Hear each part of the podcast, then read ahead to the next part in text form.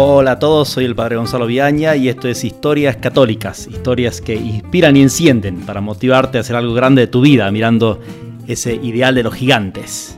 Y hoy tenemos una gran historia y una gran invitada, María de los Ángeles Petrino, que es consagrada de Miles Christi y nos va a contar la historia de Santa Catalina de Siena. Así que le damos la bienvenida y muchas gracias María de los Ángeles por venir aquí a estar con nosotros compartiendo esta historia. Muchas gracias, Padre. Una alegría compartir estos momentos con ustedes. Bueno, gracias por estar acá y antes sí de contarnos la historia de Santa Catalina, le vamos a pedir si nos puede contar lo que fue la historia de su vocación, eh, como Dios la llamó. Cuando tenía 12 o 13 años empezamos con mi familia a participar de las actividades de Miles Christi, de los retiros mensuales, círculos, ejercicios, así que me fui sumando a las actividades que había para adolescentes y colándome en algunas de universitarios también. A los 13 años hice ejercicios y poco después empecé dirección espiritual. Así que de a poco Dios me fue mostrando eh, que la espiritualidad ignaciana, el carisma dedicado a, los, a la santificación de los laicos y en particular de los jóvenes, las actividades en concreto, eran para mí. Así que hablando en dirección espiritual y acompañando también con la oración, fui que Dios me pedía que entregara así y acá en Mires mi vida. Tenía 16 años cuando decidí consagrarme Así que durante varios años viví como consagrada en mi casa, haciendo el plan de vida en los apostolados, organizando mi vida en función de Mires Christi, hasta que empecé a vivir en la comunidad de consagradas. Así que bueno, que estoy muy lejos de la santidad de Santa Catalina, en esto viví como ella, como consagrada en mi casa. Em, pero bueno, Dios a cada uno le va mostrando en algunos casos especiales, como Santa Catalina, de una forma extraordinaria, que es lo que Dios quiere de uno pero a la mayoría es de una forma natural, o sea, viendo eh, con, un consejo de un sacerdote, en una confesión, en una charla, en las actividades que, les va, le va poniendo en el camino, cómo y dónde quiere que cada uno se santifique. Así que hay que tener esa generosidad interior para responderle a lo que Él pida y Él lo va mostrando. Tal cual, se trata de generosidad, realmente de responder a lo que Dios nos está llamando interiormente, que nos va moviendo el Espíritu Santo con su gracia. Y, antes, también cuénteme un poquito de qué hacen las consagradas de Miles Christi, qué son, qué, qué, lo, qué es lo que hacen en el día a día, a qué se dedican. Las consagradas compartimos con el Instituto Miles Christi la misma espiritualidad y carisma apostólico. Pero nosotros tiene algunos medios de apostolado en concreto, como por ejemplo la catequesis y dirección de grupos de formación en centros de apostolado, cursos y charlas de formación, difundir los contenidos de la fe por los medios de comunicación y también con publicaciones. Nos dedicamos de una forma especial a la educación, así que también atendemos dirección y administración de colegios católicos y dictamos materias relacionadas a la filosofía y teología, tanto en colegios como en universidades. También ayudamos en la Secretaría del Instituto, en la organización de tandas de ejercicios, en el apostolado litúrgico. Y bueno, cada una de estas cosas las vamos haciendo en la medida de las necesidades de las distintas eh, casas o centros de apostolado en los que estamos y también de acuerdo a lo que cada una puede hacer y aportar. Y en relación a la, santa de la que vamos a contar la historia, eh, quería contarles que ella es patrona secundaria de las consagradas de Miles Christi, precisamente por haber sido eh, ella una consagrada.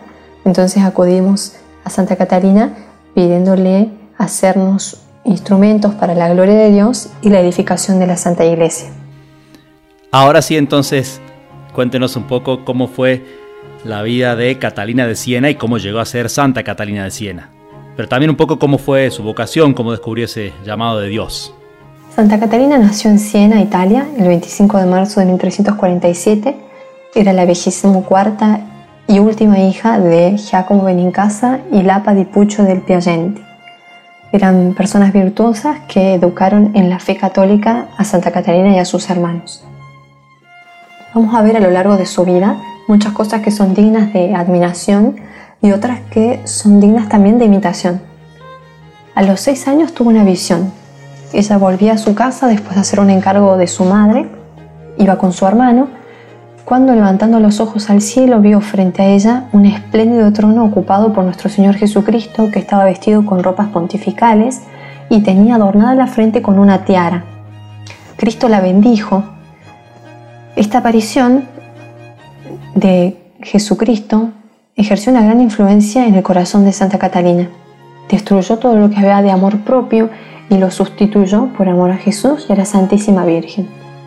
Y al mismo tiempo el Espíritu Santo le dio la gracia de hacerle comprender el grado de pureza de cuerpo y alma que eran necesarios para agradar a Dios y desde ese momento ella deseó con todo su corazón poder entregarle el tesoro de su virginidad. Un día, después de mucha oración, invocó a la Santísima Virgen y terminó su plegaria con las siguientes palabras. Prometo a tu Hijo y te prometo a ti no aceptar jamás otro esposo y conservarme con todas las fuerzas de mi alma pura y sin mancha. De esta manera, ella quedó unida a su divino esposo por un voto de virginidad. A los 15 años entró en la Orden de Santo Domingo, comenzando una vida de penitencia y de oración. Ella fue terciaria dominica. Terciaria dominica, o sea que no era, no era monja, sino que tenía este llamado particular y, de santificarse, eh, no en el convento, pero bueno, ¿cómo rezaba si no estaba en el convento? Algo que impresiona en la vida de Santa Catalina es la gran unión que logró entre la vida interior y el trabajo apostólico. Y esto desde los inicios de, su vida consagrada. De hecho, cuando recién em, ella estaba planteando en su casa sus deseos de consagrarse, aunque su familia era católica, se opusieron y para aprobarla decidieron echar a la criada para que Santa Catalina se ocupara de todo el servicio de la casa, con el objetivo de hacerla cambiar, cambiar de opinión y que se casara. Entonces Santa Catalina Em, construyó lo que ella llamó la celda interior. Se figuró que servía en la casa de Nazaret. Entonces su padre representaba al mismo Jesucristo, su madre ocupaba el lugar de la Santísima Virgen, sus hermanos eran los apóstoles y así vivía el servicio como si estuviera sirviendo a la Sagrada Familia. Y entonces eh, fue muy edificante para su familia ver la gran caridad y, virtud con la que hacía lo que tenía que hacer a pesar de la dureza y rigidez con la que era tratado. Pasado un tiempo entonces, eh, ella manifestó su resolución de ser terciaria dominica, mantelata como se la llamaba, y entonces su padre, habiendo visto este ejemplo que ella había dado, le dijo, Dios nos libre, querida hija, de oponernos de algún modo a tu voluntad porque desde hace tiempo hemos comprendido que no era un capricho tuyo. Vemos que el Señor es quien te guía. Cumple pues libremente tu voto y vive según el Espíritu Santo te impulse a hacerlo. Te suplicamos únicamente que ruegues sin cesar por nosotros, para que nos hagamos dignos de las promesas de tu divino esposo. Este recurso que ella eh, usó para mantenerse en la presencia de Dios es algo que mantuvo a lo largo de su vida a pesar de los grandes trabajos, de las grandes tareas que tenía que realizar, nunca se separaba de esa unión con Dios. Entonces, a partir de esta posibilidad, de, digamos, de este permiso ya de sus padres para consagrarse, se dedicó durante un tiempo a mucha oración y penitencia para unirse cada vez más a Cristo. Y vamos viendo a lo largo de su vida también varios hechos extraordinarios. Entonces, por ejemplo, se desposó místicamente con Cristo, la Virgen eh, como que presidió esa ceremonia nupcial. Ella recibió los estigmas que pidió que no fueran visibles, pero sí experimentaba el dolor. Vivió la muerte mística, Cristo cambió su corazón por el suyo y así muchas otras gracias extraordinarias que Dios quiso concederle a las que ella acompañó con una gran generosidad, respondiendo con gran generosidad y viviéndolas al mismo tiempo de una vida de gran caridad. Era muy compasiva con las necesidades de los pobres y era más sensible todavía frente a los sufrimientos de los enfermos. Hay muchos ejemplos de su caridad con ellos y cómo Dios premiaba su virtud con milagros y acompañándola. Les voy a contar un ejemplo de una mujer enferma de lepra que se llamaba Teca, que era muy pobre y se veía obligada a ir al hospital a buscar los medicamentos porque no los podía comprar. como la lepra avanzaba, el hedor era cada vez más insoportable y repulsivo, entonces ya nadie se quería acercar a ella y, y había sido sacada de la ciudad, entonces estaba completamente abandonada. Santa Catalina se enteró, entonces su corazón se conmovió, fue a donde estaba la enferma, la besó, le prometió que le iba a llevar todo lo que necesitara y que le iba a atender como su enfermera. Si acá terminara la historia, ya es admirable y heroico pero podemos sumar más cosas todavía en honor de nuestra santa. La enferma, Teca, era muy orgullosa, entonces le devolvía la amabilidad y la caridad con la que era tratada por Santa Catalina con eh, arrogancia, con malos tratos, reprendiéndola si llegaba tarde. Santa Catalina le contestaba con disculpas, con una caridad y la trataba con, como si fuera su madre.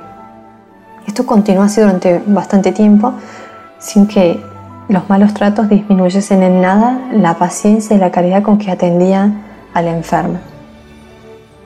Nuestro Señor permitió que Santa Catarina se contagiara de lepra en las manos con las que cuidaba a Teca, pero esto no la frenó sino que a pesar de las recomendaciones que le hacían de que no fuera más, ella no quería renunciar a su obra de caridad. Teca murió y Catarina la asistió en su agonía, completando hasta el último momento su acto de caridad, preparando el cuerpo, dándole sepultura, y entonces, cuando ella llevó hasta el extremo su obra de caridad, Dios obró el milagro. Ella se curó de la lepra que había contraído. Hagamos una pausa y admiremos todo el conjunto de virtudes que adornaron esta historia. Primero la caridad, que fue la reina de todas las virtudes. La caridad va al frente. La humildad, que acompañaba a Santa Catalina haciéndose sirvienta de esta pobre mujer. La paciencia, que sostuvo para soportar con santa alegría todas las intemperancias de la enferma y también para sufrir todas las incomodidades de una enfermedad que era tan repulsiva como la lepra. Vemos también la fe que muestra al ver en esa persona toda cubierta de miseria a su divino esposo a quien quiere agradar. También podemos ver la esperanza porque no abandona un instante el cuidado y esa obra de caridad y persevera hasta el final.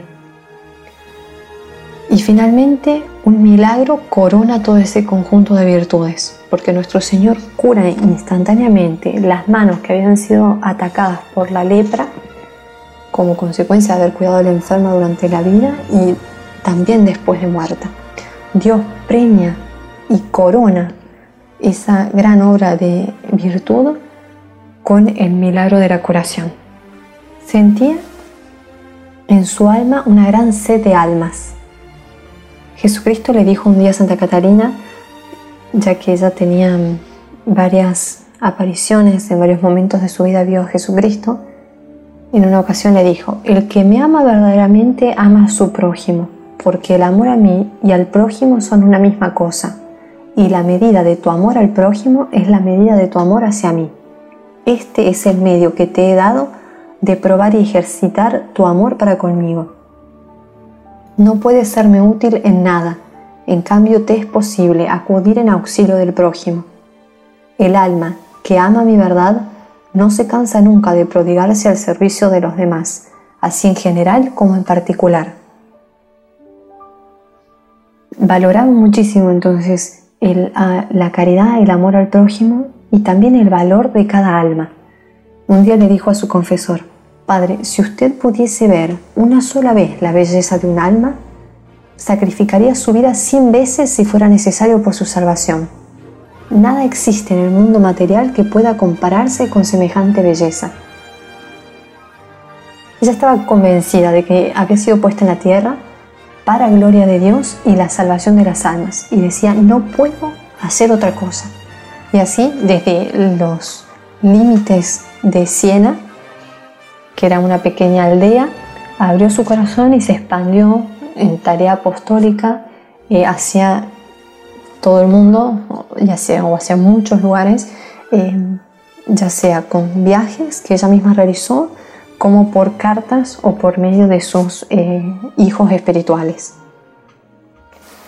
Como les decía recién, su apostolado fue a veces directo y otras veces por medio de cartas con las que tuvo una gran influencia y realizó una gran tarea apostólica. Por medio de las cartas buscaba la práctica de la virtud, el desprendimiento, la perseverancia y también eh, sus cartas tuvieron una gran resonancia social, así como en varias de sus eh, entrevistas, reuniones, sobre todo las que fueron dirigidas a grandes eh, personalidades públicas como gobernantes, reyes, incluso sacerdotes religiosos, obispos, cardenales y hasta el mismo Papa, y muchas personas a las que ella aconsejaba. Siempre el objetivo de sus cartas era la gloria de Dios, la salvación de las almas y también la paz de los reinos por el bien de la iglesia, la reforma de la sociedad. Y había tres temas que fueron como centrales en su apostolado público. En primer lugar, el retorno del Papa a Roma, porque hacía tiempo que el Papa vivía en Aviñón, en Francia, y esto, con esto buscaba pacificar Italia y también devolver al Santo Padre la influencia universal y su lugar como pastor de la Iglesia. Por otro lado, la reforma de los pastores, o sea, del clero, obispos, sacerdotes, porque ella veía la importancia de la reforma de ellos para lograr nuevos frutos de santidad en toda la iglesia. Y finalmente, eh, otro de los grandes temas que ella buscó fue la cruzada, cruzada contra los infieles. El motivo de esto era que quería dar un cauce a las pasiones guerreras, porque los reyes y príncipes cristianos, en lugar de estar peleándose entre sí, se unieran para usar su fuerza contra los musulmanes, protegiendo así la civilización occidental. Y fundamentalmente porque su amor a Cristo hacía que ella quisiera cuidar los intereses de Cristo, amar a los lugares donde Cristo había estado nacido, crecido.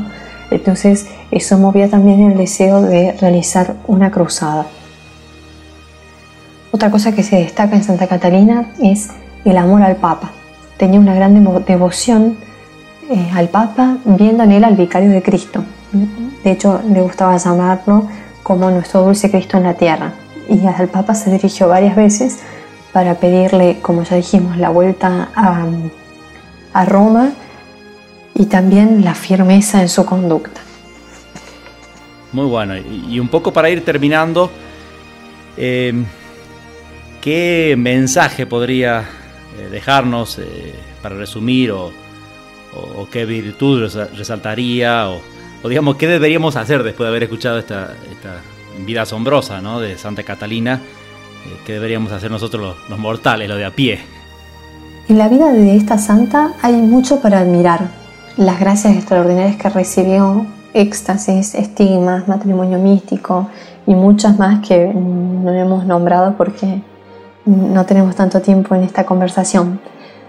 Eh, pero hay, mucho para, habría mucho para decir. Entonces, además de todo esto, para admirar, hay mucho también para imitar. Por un lado, el cuidado de su vida interior, como les conté desde el principio de su vocación y después a lo largo de todos sus trabajos apostólicos, ella siempre encontró la fuerza para su vida apostólica en la unión que tenía con Cristo, en la oración, en la penitencia, en su amor a Dios en primer lugar. Y otra cosa para, para imitar es su gran caridad que manifestaba en las obras de misericordia que siempre la acompañaron y en su preocupación constante por la salvación de las almas. Cada uno de nosotros puede practicar cada una de estas cosas en su vida. Y mirando la existencia de esta santa mujer, de su vida en general, podemos encontrar motivos también para aumentar nuestra fe. Nuestra fe también en que Dios nunca abandona a su iglesia, Dijo nuestro Señor al Evangelio, tú eres Pedro y sobre esta piedra edificaré mi iglesia y las puertas del infierno no prevalecerán contra ella. Pensemos que en esa época fue un momento muy duro para la iglesia, no, hemos, no nos hemos referido a la historia eh, de ese tiempo, pero eh, los papas no estaban viviendo en Roma, sino en Francia, la corte pontificia y muchos pastores vivían muy relajados, había dos papas, entonces fue una situación dura para la iglesia y sin embargo em, Dios mandó su auxilio en ese momento mediante Santa Catalina y así siempre Dios auxilia y mantiene a su iglesia. Entonces es para nosotros motivo de aumentar nuestra fe y de ver cada uno como, como hizo Santa Catalina, es qué es lo que Dios nos pide a cada momento para poder eh, responder cada uno con, con generosidad en el lugar que le toca. Porque Dios a cada uno lo llama a algo y la propia santificación y la de los demás va a depender de que respondamos con generosidad a eso que a cada uno nos pide. Y de hecho ella vivió su vida con esa generosidad extrema, respondiendo con todo su ser a cada cosa que Dios le pedía. Mm, y murió así, entregando su vida por la iglesia el 29 de abril de 1380 a los 33 años.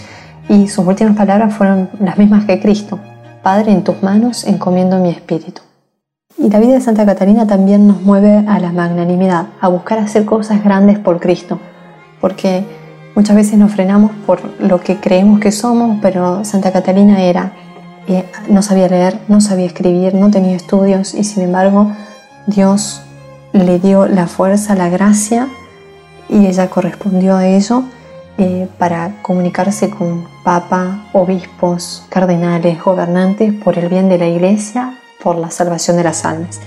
Así que su ejemplo también nos tiene que mover a, eh, a animarnos, a darnos fuerza para hacer cosas grandes por Dios. Bueno, muchísimas gracias y realmente que Dios nos dé muchas santas Catalinas, muchas, muchas santas y santos y muchas eh, consagradas santas que quieran darse del todo a Cristo, eh, decir ese sí al Señor, llevarle muchas almas, darle el consuelo de su vida santa, de, de su oración. Así que muchísimas gracias María de los Ángeles por estar aquí. Muchas gracias Padre por invitarme, saludos para todos. Y muchas gracias también a todos por escucharnos. Y recuerden, esto es Historias Católicas, eh, compartan con sus amigos